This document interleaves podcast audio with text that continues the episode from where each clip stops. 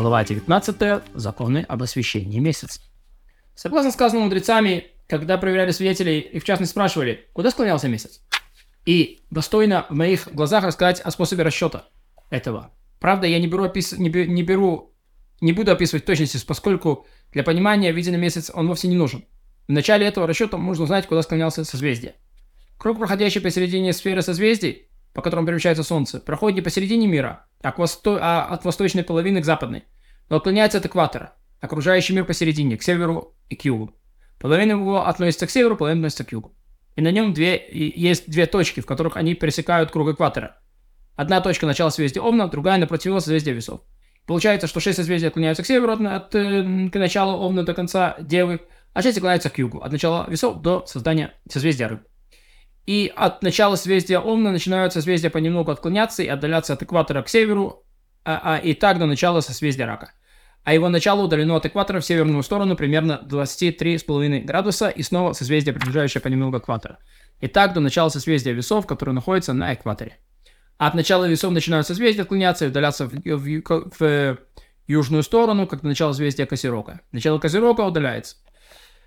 Долину от экватора в южную сторону 23,5 э, градуса. И снова созвездия понемногу приближаются к экватору до начала созвездия Овна. Таким образом, ясно, что каждый градус круга созвездия отклоняется к северу или к югу от этого отклонения, есть мера, и наибольшее отклонение не будет превышать примерно 23 градусов с половиной. И вот мера отклонения в созвездии числом градусов от круга созвездий. Овна. 10 градусов их отклонение 4 градуса, 20 градусов отклонение 8 градусов, 30 градусов отклонение 11,5 градусов, 40 градусов отклонения 15 градусов, 60, 50 градусов отклонения э, 18 градусов, 60 градусов отклонения 20 градусов, 70 градусов отклонения 22 градуса, 18, 80 градусов отклонения 23 градуса, 90 градусов отклонения 23 градуса с половиной. А в том числе градусов есть единицы, возьми их на, соответствие, на соответствие между двумя мерами, как мы объясняли, для Солнца и для Луны. Например, 5 градусов отклонения 2 градуса, 23 9 градусов, таким образом для всех единиц десятками. А когда узнаем отклонение для всех градусов от 1 до 90, можно узнать отклонение для, любо, для, для любого градуса, как мы это делали для широты Луны. Если есть, ведь если число градусов будет от 90 до 180, вычтем из 180. Если оно 180 до 270, вычтем из 180. Если оно до 270 до 360, вычтем из 160. И узнаем отклонение для оставшегося, это будет отклонение для нужного нам числа без убавления и без добавления. Предположим, мы хотим узнать, насколько Луна отклоняется от экватора в ночь, когда видим молодой месяц 2 яра этого года.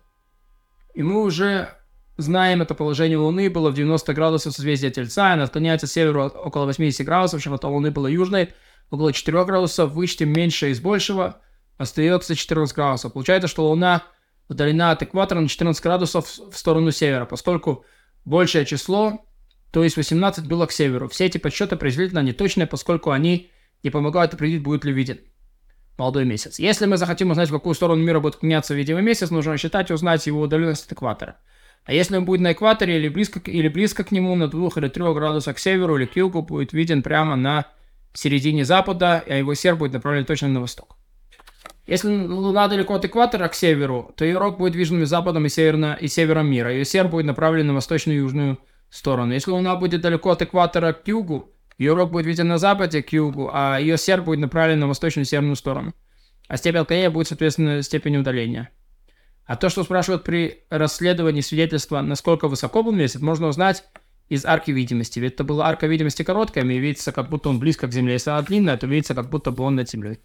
И, соответственно, длине арки видимости будет, э, будет э, Э, его высоту над землей для глаза. Итак, мы разъяснили все расчеты и способы, которые нужны, чтобы знать, будет ли виден молодой месяц, как расспрашивать свидетелей, чтобы все было известно, понимающим, чтобы не упустили бы ничего из путей Торы, не блуждали, ища в других книгах, вопрошайте книгу Господню, читайте, ни один из них не отсутствует. Благословен милосердный, кто помогал нам.